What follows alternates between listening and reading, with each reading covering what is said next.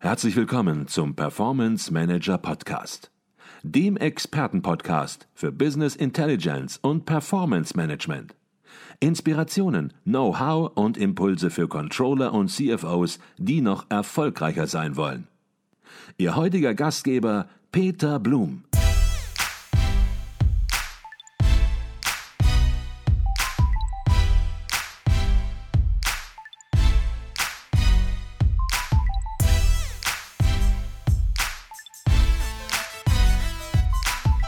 Herzlich willkommen im Performance Manager Podcast. Mein Name ist Peter Blum. Wir sind auf dem Controller-Kongress in München und neben mir steht jemand, über den ich mich besonders freue und der in Controllerkreisen mit Sicherheit als Vordenker und Wegbereiter für die Visualisierung von Unternehmensdaten einen Riesenbeitrag geleistet hat. Wahrscheinlich wird er mir jetzt gleich sofort schon wieder kritisch widersprechen und sagen, Mensch, das war alles nicht so wild. Und er wird mir auch sagen, ich soll den Professor weglassen, weil es schon Jahre her ist. Aber trotzdem einmal herzlich willkommen im Performance Manager Podcast, Professor Dr. Rolf Hichert. Herzlich willkommen. Danke, Herr Blum. Danke. Herzlichen Dank. Sie, Sie, sind milde heute. Sie sind milde. Ich hatte jetzt mit mehr Widerspruch gerechnet. ich hatte. Ähm, Ihr Name ist in der Controllerbranche, auch hier auf dem Controller-Kongress, der ist äh, bekannt. Sie haben hier auch, denke ich, schon selbst Vorträge gehalten auf dem Controller-Kongress. Ähm, vielleicht können Sie sich trotzdem noch mal einmal selbst vorstellen, kurz vorstellen, damit die letzten drei Controller, die es in Deutschland noch nicht, äh, ihren Namen noch nicht gehört haben, auch auf dem Radar bekommen? Ja, ich, ich heiße Rolf Fichert, 71 Jahre alt, in einem Alter, wo man nicht mit Excel spielt und PowerPoint-Geschichten erzählt. Es begann wirklich hier beim Controller-Kongress 2004. Ja. Da habe ich einen Vortrag gehalten, der hieß, warum die Geschäftsführer ihre Berichte nicht verstehen. Mhm. Erfolgreich präsentieren trotz PowerPoint. Mhm. PowerPoint haben Sie was zu sagen oder haben Sie PowerPoint? So ähnlich war dieser Vortrag. Und damit begann alles. Ich habe dann gekündigt, habe meinen Geschäftsführerjob an den Nagel gehängt und bin jetzt unterwegs mit dem Thema, äh, wie kommunizieren wir eigentlich zwischen Controller und äh, Geschäftsführer? Mhm. Äh, wie bauen wir Berichte auf? Und dazu habe ich hunderte von Seminaren und Vorträgen gehalten, mehr oder weniger erfolgreich. Und vor zwei, drei Jahren äh, habe ich all das, was ich gemacht habe, einem Verein übergeben. Es gibt mhm. jetzt einen Verein, das heißt nicht mehr Hichert, sondern das heißt jetzt International Business Communication Standards, mhm. IBCS. Wir haben 2000 Mitglieder mhm. aus 50 verschiedenen Ländern. Das Ganze wird jetzt langsam ernst. Okay. Sie haben es selbst angesprochen, Ihr Name und die Visualisierung, das ist historisch eng miteinander verbunden. Viele im Unternehmen ja. reden von Hichert-Charts. Ja, Sie sagen heute leider. Wir wollen das auch gar nicht heute vertiefen, weil ja. Sie möchten ja von diesem Begriff, von dieser Personalisierung wegkommen, auch weil Sie äh, international genau. denken genau. und Sie sagen, international braucht keiner mehr den Namen Hichert. Kommt Sie nicht so gut. Mal, wer, ist, wer ist das, der arrogante Typ aus Deutschland? Das kommt nicht so gut. Deswegen haben wir uns das an diesem genau. Verein. Jetzt hatten Sie gesagt, International Business Communication Standards, also kurz äh, IBCS, wenn man es deutsch ja. ausspricht. Ähm, vielleicht können Sie kurz erklären, was ist das genau? Ist das jetzt einfach das, was Sie historisch was gemacht haben, was wir jetzt nicht mehr erwähnen wollen, ja. überführt? Wahrscheinlich nein. Ja und nein. Also ja und zunächst mal, der Gedanke kam relativ früh, dass wir, ich muss dazu sagen, ich bin Maschinenbauer von Haus aus, also Ingenieur bin da in das Lager der Controller reingerutscht aus verschiedenen Wegen. Und die Ingenieure sind Leute von Normen und Regeln und mhm. haben so ihre Standards. Da gibt es DIN-Normen und ISO-Normen, alles Mögliche. Mein Partner, der Jürgen Feist, mit dem ich seit Jahren zusammenarbeite, ist Musiker. Mhm. Und auch die haben ihre Standards, denn der Beethoven und der Tchaikovsky und der Mozart haben das ungefähr gleich notiert. Mhm. Und dann kam dieser Gedanke schon vielleicht vor 10, 12 Jahren, sollten wir nicht auch solche Regeln haben? Mhm. Da gibt es jetzt sagen wir, Regeln verschiedenster Art. Es gibt Wahrnehmungsregeln. Du sollst die Achse nicht abschneiden, so ungefähr. Du sollst mhm. keine Kuchendiagramme nützen, wenn es geht, oder solche Sachen. Mhm. Regeln, über die es auch schon seit Jahren wissenschaftliche Untersuchungen gibt. Es gibt äh, Fragen, wie man Botschaften kommuniziert und, und, wie man richtig strukturiert, die Storyline richtig rüberbringt. Das alles ist eigentlich mehr oder weniger bekannt. Mhm. Wir haben es versucht zu systematisieren, mhm. standardisieren. Das Konzept hieß damals schon vor zehn Jahren Success mit verschiedenen sieben Themen, die sich mehr oder weniger als durchgesetzt haben. Aber ein Thema, und das ist neu, und das kommt jetzt von uns, ich habe damit angefangen, vielleicht vor zehn Jahren, das ist die Semantik. Mhm. Wir sagen, wenn ein Ingenieur irgendwas sieht, ein Architekt irgendwas sieht, ein Musiker sieht, dann haben diese Zeichen eine gewisse Bedeutung.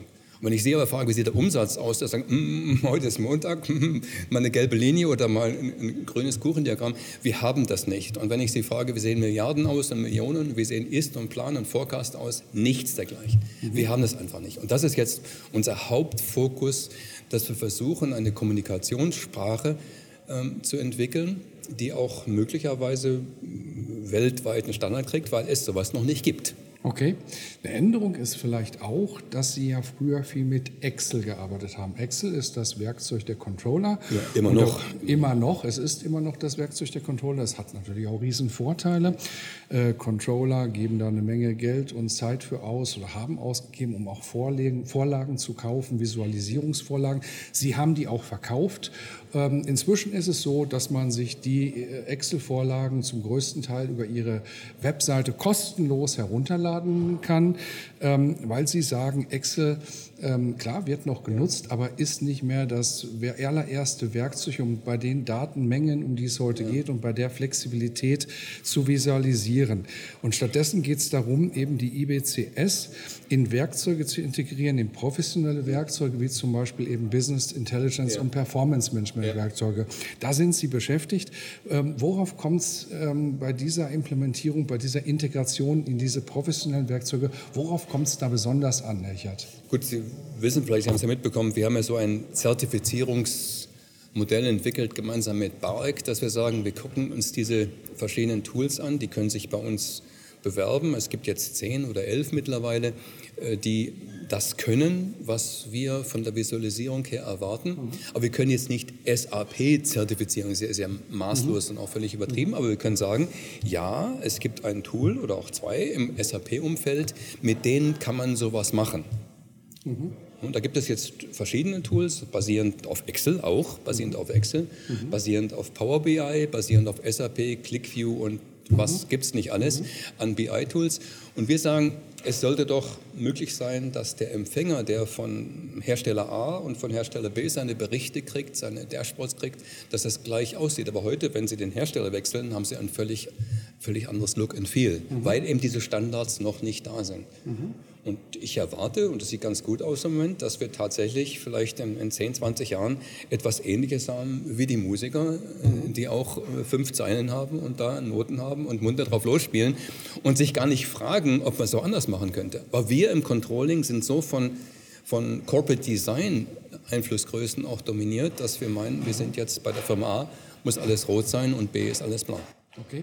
Sie haben mit Ihren Visualisierungsregeln, haben Sie in der Controllerbranche natürlich einiges bewegt. Viele haben das Ziel vielleicht noch nicht erreicht, aber Sie haben die Controller sensibilisiert, wie zu äh, visualisieren ist, was eine gute Visualisierung ist, was eine schlechte Visualisierung ist.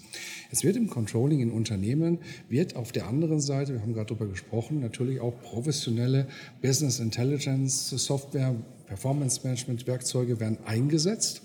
Das hat natürlich zur Konsequenz, dass bei Auswahlprozessen ähm, äh, Unternehmen auch darauf achten, ob diese Visualisierungsregeln in den Werkzeugen entsprechend implementiert sind und wie sie implementiert ja. sind. Ähm, spüren Sie das auch, dass da die Hersteller von solchen Werkzeugen auch gewissermaßen unter kommerziellen Druck kommen, unter Druck kommen, diese Regeln zu implementieren und anschließend vielleicht auch die Frage, machen viele das dann auch nur halbherzig, um so ein bisschen einen halben Namen drauf zu haben, dass es gemacht ist, aber eigentlich ist das nicht ihre Philosophie? Ja, das ist in der Tat so. Wir haben natürlich nicht den, den Einfluss auf die großen internationalen Softwarekonzerne, dass wir sagen, ihr müsst das so machen, wie wir das vorschlagen. Ja. Aber wir haben sehr große Kunden, die Fans sind von unseren Dingen und die sagen, ja gut, wenn du mir diese BI-Software lieferst und ich dafür zwei, drei Millionen zahle mhm. oder vielleicht noch mehr, mhm. dann will ich auch, dass das diese Regeln befolgen ja. kann. Ja. Und da gibt es jetzt einige, also wir haben das jetzt auch dann veröffentlicht, da gibt es auch Berichte und Dokumentationen darüber. Aber es gibt auch andere, die machen das, ich will jetzt da keinen Namen nennen, halbherzig, damit sie den Kunden glücklich stellen, mhm. aber im Endeffekt nicht dahinter stehen. Okay. Das ist nicht so, dass wir sagen können, also die, die Welt findet das so ganz toll, wenn alles so schlicht und einfach und, und, und grau und German Engineering heißt das in den USA nicht. Es gibt eine große deutsche Softwarefirma, die auch äh, in den in, in USA unterwegs ist mit Marketing, die sagen, ja, dieses hässliche Zeug, was der macht, wir wollen das flashy und bunt mhm. und mhm. etwas lustiger mhm. aussehen. Es gibt mhm. einfach Visualisierungskulturen, die unterschiedlich sind und ich denke, dass unsere sehr schlichte Art einfach nicht überall so ankommt. Okay, ist da eigentlich Namensrecht? Natürlich wird es Namensrechte geben ja. äh, bei Ihnen, ähm, aber auf der anderen Seite hat man den Eindruck, dass viele Softwarehersteller ja zumindest äh, sich damit preisen, dass sie entsprechend den IBCS entsprechend, ja. äh, dass sie das beherrschen, dass sie ja. ICHA-Charts beherrschen.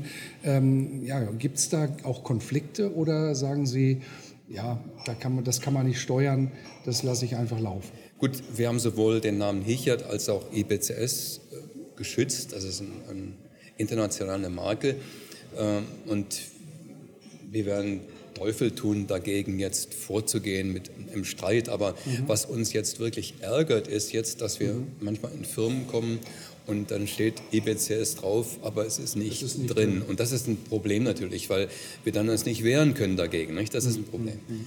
Aber sonst äh, glaube ich, es geht schon in die, in die richtige Richtung. Es gibt eine ganze Reihe von großen Unternehmen, die das jetzt machen. Und ich glaube, der Weg ist vorgezeichnet. Ja. Ist eine Frage, wie lange es noch dauert. Ich glaube, das ist aber eine wichtige Botschaft auch nochmal gewesen. Nicht überall, wo IBCS ja, draufsteht, ist es auch das drin.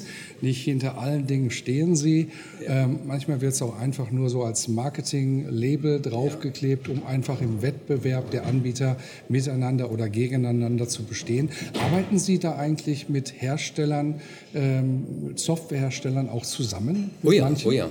Ich weiß nicht, ob es der, der Rahmen ist, wo ich darüber berichte, aber wir haben mit, mit einigen Gerne. der ganz großen, äh, ja, ich muss mich zurückhalten vielleicht, weil das vielleicht nicht so gewünscht wird, aber wo wir schon interne Seminare und Trainings machen für die Entwickler und sagen, okay, wenn ihr diesen, diese Zertifizierung bestehen wollt, dann müsst ihr euch ein bisschen bewegen und müsst auch das ganze Konzept verstehen. Es ist eben nicht nur so, dass man sagt, okay, wir sagen, ist schwarz und, und der Vergleich zum Vorjahr heißt, dass es wird dann schwarz-grau oder der Vergleich zum Plan heißt dann schwarz-hohl oder schwarz mit Rahmen. Das reicht halt nicht aus. Nicht? Man braucht mhm. schon noch ein bisschen mehr. Mhm. Äh, um die Regeln zu verstehen. Es geht ja nicht darum, dass die nur einfach diese Bildchen, diese Templates realisieren, sondern sie sollen auch zeigen, was passiert, wenn man jetzt umschaltet, wenn man jetzt mhm. praktisch äh, umschaltet von Ist auf Plan oder von mhm. Jahren auf Monaten, mhm. dann sollte die Software auch entsprechend reagieren. Okay. Und das ist dann schon nur dann möglich, wenn sie es auch verstanden haben. Okay, also das ist ein wichtiger Punkt, dass die Softwarehersteller, die doch ja sehr technikgetrieben sind, ja. überhaupt erstmal inhaltlich verstehen, worum geht es überhaupt, was ist überhaupt eine gute Visualisierung und was ist eine schlechte Visualisierung, das wirklich begreifen. Ja, ja. vielleicht gar nicht nur gut und schlechte Visualisierung, da gibt es ja Regeln, die sind schon lieber Gott, schon vor, vor 200 Jahren gab es schon die ersten Leute, die sich damit beschäftigt haben und haben gesagt, okay, du solltest das vielleicht so machen, oder solltest das vielleicht so machen. Sondern jetzt geht es auch darum, dass wir diese semantischen Layer haben. Wenn wir sagen, wir wollen den Ingenieuren und den, den äh, Musikern und wen es da so gibt und den auch den Geografen, Norden ist oben, ich meine, die Flüsse mhm. sind blau. Das ist weltweit ein Standard, das ist mir weit davon entfernt. Es geht mir also nicht nur um gute und schlechte Charts, das ist eine Sache, sondern auch wirklich, wollen wir uns einigen, wir alle gemeinsam? Also wie gesagt, mhm. jetzt in dem Verein haben wir 2000 Mitglieder. Mhm. Äh, wie sieht ein Vorjahresvergleich aus? Mhm. mhm. Wie, wie, sieht äh, ein Umsatz pro Kopf aus? Mhm. Wie? Also wie machen wir das überhaupt? Und das mal weit davon entfernt. Mhm. Denn diese Regeln, die müssen erst geschaffen werden und sie werden erst dann zu Standards, äh, wenn sie auch wirklich dann akzeptiert und genutzt werden. Mhm. Okay, also man muss es verstehen, das ist das eine ja. als Softwarehersteller und das ist nicht so einfach, weil es viel ja. tiefer geht und ja. auch noch im Findungsprozess ist, höre ich raus. Auf der anderen Seite, welche besonderen Herausforderungen, wenn Sie mit äh, Softwareherstellern zusammenarbeiten? Stelle ich mir vor, ja. man sitzt dort vielleicht mal in einem Workshop ja. und dann sagt ein Entwickler, das geht sich so einfach. Ähm, was heißt das konkret? Haben Sie da ähm, ein paar Punkte, wo Sie sagen, das sind so spezielle Herausforderungen, die haben wir mit Excel relativ schnell gelöst, weil Excel die nötige Flexibilität mitbringt. Aber wenn wir das jetzt in einer professionellen BI-Software machen, dann mhm. treten da ganz neue Herausforderungen auf. Ein, eigentlich nicht, würde ich sagen. Ich glaube, es ist mehr, dass die Hersteller von diesen großen äh, Systemen die Möglichkeit haben, zum Teil auf Basisdaten zurückzukaufen. Sie wissen ja, das ist dann Ist oder Plan oder Monate und Jahre. Sie haben es eigentlich einfacher als jemand, der Excel nutzt und der immer noch sagen muss, du bist jetzt Ist und Plan und du bist ja. äh, Personalstand oder Umsatz. Eigentlich nicht. Ich, wenn die Leute auch das dann verstanden haben, sagen sie, ja, warum eigentlich nicht, nicht? Also die sind ja auch in der Lage, irgendwelche mhm. wackelnden Tachonadeln zu programmieren, dann werden sie auch einen vernünftigen Vorjahresvergleich hinkriegen. Ich glaube, die, die, die, die Fähigkeit, Frontends zu programmieren in richtigen Form, ist nicht der Engpass. Okay. Aber ich muss erstmal mich lösen von all diesen lustigen Dashboards, die eigentlich mehr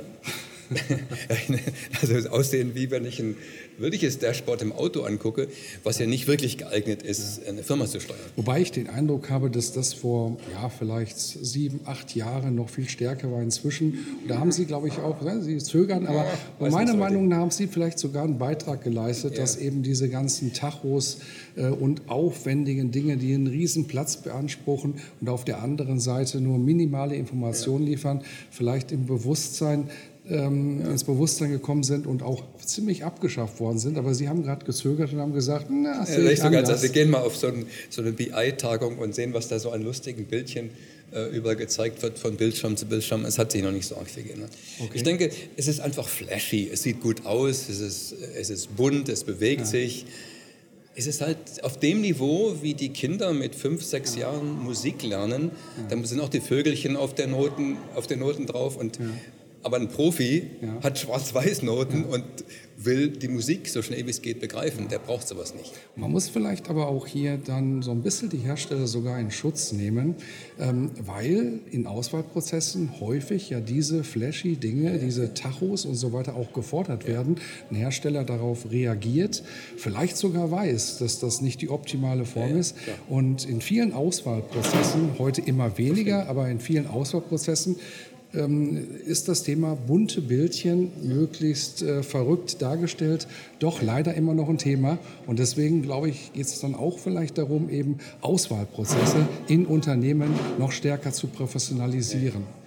Gut, wenn man einmal sagen wir, das verstanden hat und einmal die Sache ernst nimmt, dann ist das kein Thema mehr. Aber es braucht schon eine gewisse Zeit, damit man sich auseinandersetzt damit und die Vorteile versteht und den Nutzen sieht, dass man die Farbe nicht missbraucht. Nicht? Wenn, ich, mhm. wenn ich die Farbe rot und grün und blau, wenn ich alles rot und grün und blau mache, ja, wie kann ich denn noch äh, einen Warnpunkt setzen, wenn alles schon rot ist? Nicht? Dann ist es sehr schwierig. Das ist eine gute Frage. Ähm, ich versuche es nochmal, weil Sie gerade bei den Produkten oder bei den ja. Herstellern so ein bisschen ja. zurückhaltender waren.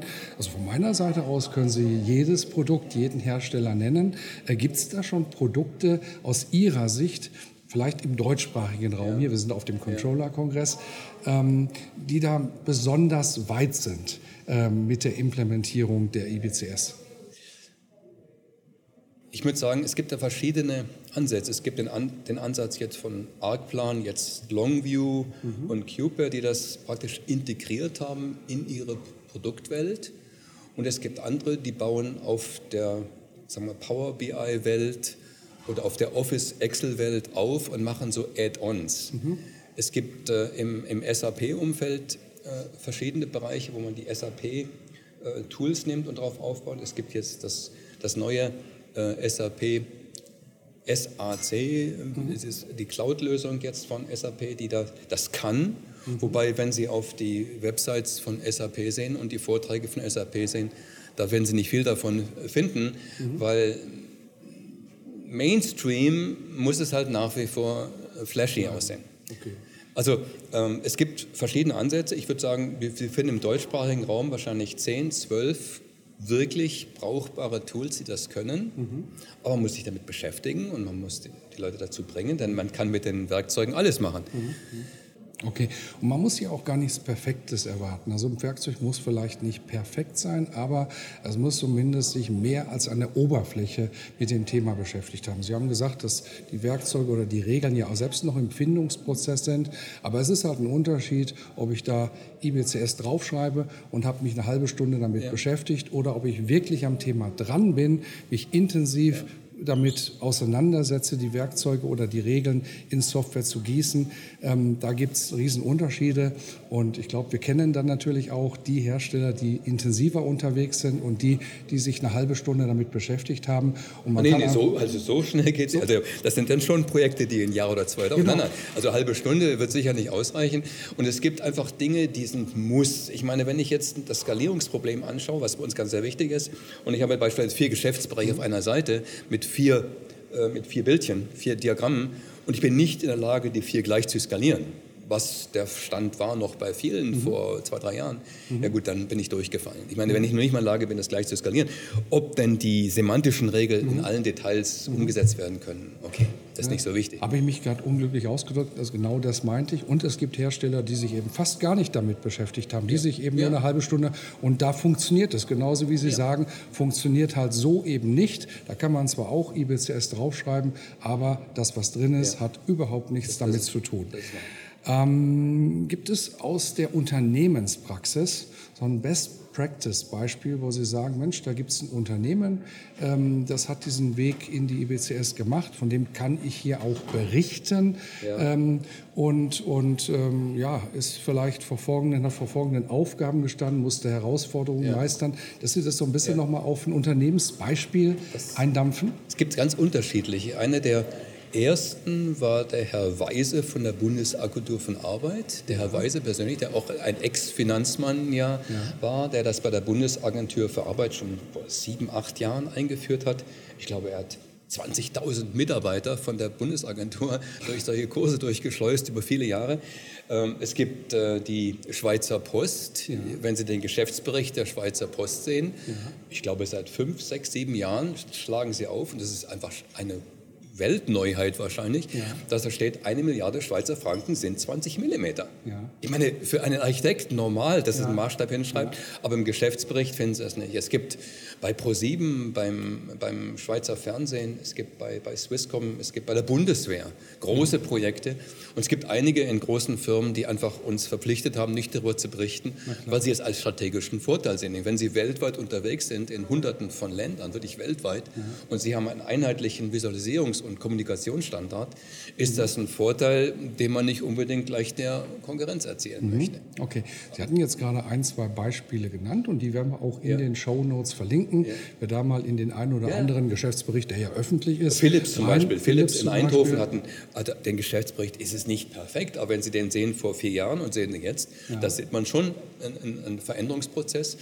Aber diese Geschäftsberichte sind nicht die typische Anwendung, weil da will man sich ja in seinem Corporate Design darstellen, da hat man keine Lust, sich an irgendwelche Standards anzuhängen. Ja. Aber ich würde mich freuen, wenn das auch bei Geschäftsberichten ein Standard würde, aber da müssen wir lange warten. Na klar, und ein Geschäftsbericht, da steckt natürlich auch viel Arbeit drin, da präsentiert man das Unternehmen ja. nach außen.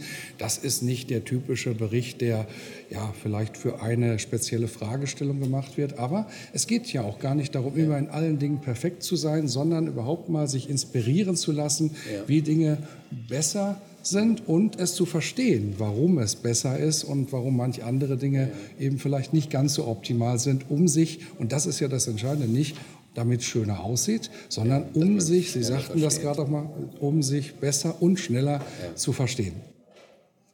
Ja, also es gibt wohl einige hundert, vielleicht sind es sogar ich weiß nicht, mehr als 1000 oder 2000 Firmen, die das ernst nehmen jetzt. Aber wie erfolgreich die sind, das wissen wir natürlich nicht. Und äh, wir hoffen, dass ihnen was nützt, was sie da gemacht haben. Okay. Ja, das waren ganz spannende Einblicke. Wir haben auch ein bisschen hinter die Kulissen geschaut, auch der Softwarehersteller, und haben da äh, einiges von Ihnen erfahren. Ähm, zum Abschluss des Podcasts stelle ich immer eine Frage und die ist immer gleich und die möchte ich gerne auch Ihnen stellen. Ähm, Sie haben am Anfang auf Ihr Alter hingewiesen und Alter heißt ja auch Erfahrung. Äh, bei Ihnen bündelt sich eine ganze Menge Erfahrung und diese Erfahrung, ähm, die müssen junge Controller erst machen, junge CFOs erst machen. Und wenn Sie so einen Punkt aus Ihrem Leben, aus Ihrer Erfahrung, ähm, wenn Sie da mal drüber nachdenken, was könnte das sein? Vielleicht auch gerne zwei, drei Punkte, wenn Ihnen mehr einfallen. Was sind es für Punkte, wo Sie sagen, Mensch, achtet darauf, damit es mit eurer Karriere oder nicht nur mit der Karriere, sondern überhaupt mit dem ganzen Leben ähm, in die richtige Richtung und gut nach vorne geht? Was wären das so für ein, zwei, drei Punkte. Ich glaube, jetzt ganz generell, es wird eng für die Controller, weil dieses klassische Bild, was ich habe in Großunternehmen, diese, ich nenne mal so Copy-Paste-Controlling, die eigentlich sehr viel mit Excel arbeiten aus den großen Datenbanken, das wird sehr schnell vorbei sein. Ich glaube, der, es wird sehr eng werden für dieses klassische Bild und der Controller der Zukunft, die jungen Leute müssen sich wahrscheinlich entscheiden, ob sie in Richtung wirkliche Unternehmensberatung gehen. Ich bin ja auch von der Herkunft her über McKinsey dann Betriebswirt mhm. geworden. Mhm. Ähm, oder ob man in die IT geht. Zwischen den beiden wird es eng, weil das mhm. machen die Fachabteilungen selber, die brauchen mhm. diese Excel-Spezialisten nicht mehr, was ja mhm. oftmals, also Controller, Excel war ja viele Jahre lang so fast ein Synonym jetzt und da wird es mhm. eng. Ich denke, dass viele den Job in dem Bereich nicht mehr haben werden. Mhm. Aber es gibt viel zu tun äh, im Bereich der Informatik, mhm. bei der künstlichen Intelligenz und bei den mhm. wissensbasierten Systemen. Da ist sicher viel zu tun. Und es ist viel zu tun in der wirklichen Unternehmensmanagerberatung, mhm. äh, die der Controller heute aus meiner Sicht noch viel zu wenig wahrnimmt. Mhm. Das endet ja meistens daran, dass irgendwelche statistischen Auswertungen gezeigt werden, aber die Botschaften, die Empfehlungen, die daraus mhm. erwachsen, kommen ja so gut wie nie vor. Das ist das, ich glaube, das Berufsbild des Controllers wird eine, eine dramatische Wandlung durchmachen schon in den nächsten fünf, sechs Jahren. Okay, das heißt, ich höre raus, ähm, Controller mag es noch geben, aber nur noch Controller, die bereit sind, diesen Weg zu gehen, die lernen, die sich weiterentwickeln, die auch über den Tellerrand hinausschauen, die sich mit Themen beschäftigen, mit denen die sich vielleicht noch nie beschäftigt haben, was die noch nie an der Uni äh, bisher gehört haben, was überhaupt noch kein Thema war. Das Thema Digitalisierung, disruptive Geschäftsmodelle, das ist ein Riesenthema, da entstehen Informationen, mit denen hat sich der Controller noch nie befasst, er hat sich mit seinen Finanzdaten häufig auseinandergesetzt, vielleicht auch mit Vertriebsdaten, aber jetzt entstehen plötzlich um ihn herum viele, viele Informationen, ja. viele Daten. Man könnte fast sagen, ja, 90 Prozent der Daten haben mit den Finanzdaten nichts mehr zu tun, müssen controlled werden. Und jetzt habe ich rausgehört, gibt es zwei Bereiche. Entweder das machen die Fachabteilungen alleine, wenn der oder der Controller, der muss sich damit beschäftigen, damit er überhaupt noch sinnvoller Sparringspartner sein kann. Ich denke, dass einfach diese Systeme, die heute so aufwendig sind, nicht die verschiedenen Schnittstellen, die wir haben zu den operativen Systemen, dass die baldigst, baldmöglichst gelöst sind. Die, die ganzen Reporting-Prozesse werden automatisiert sein. Die, die, Planung wird sehr viel einfacher und sehr viel stärker automatisiert sein. Ja, was bleibt denn? Und, und 70, 80 Prozent der Mitarbeiter in den großen Firmen vor allem sind mit diesen handwerklichen Dingen beschäftigt. Wenn das alles wegfällt, wie gesagt, entweder zur IT oder in die Beratung, dazwischen mhm. wird es eng. Okay.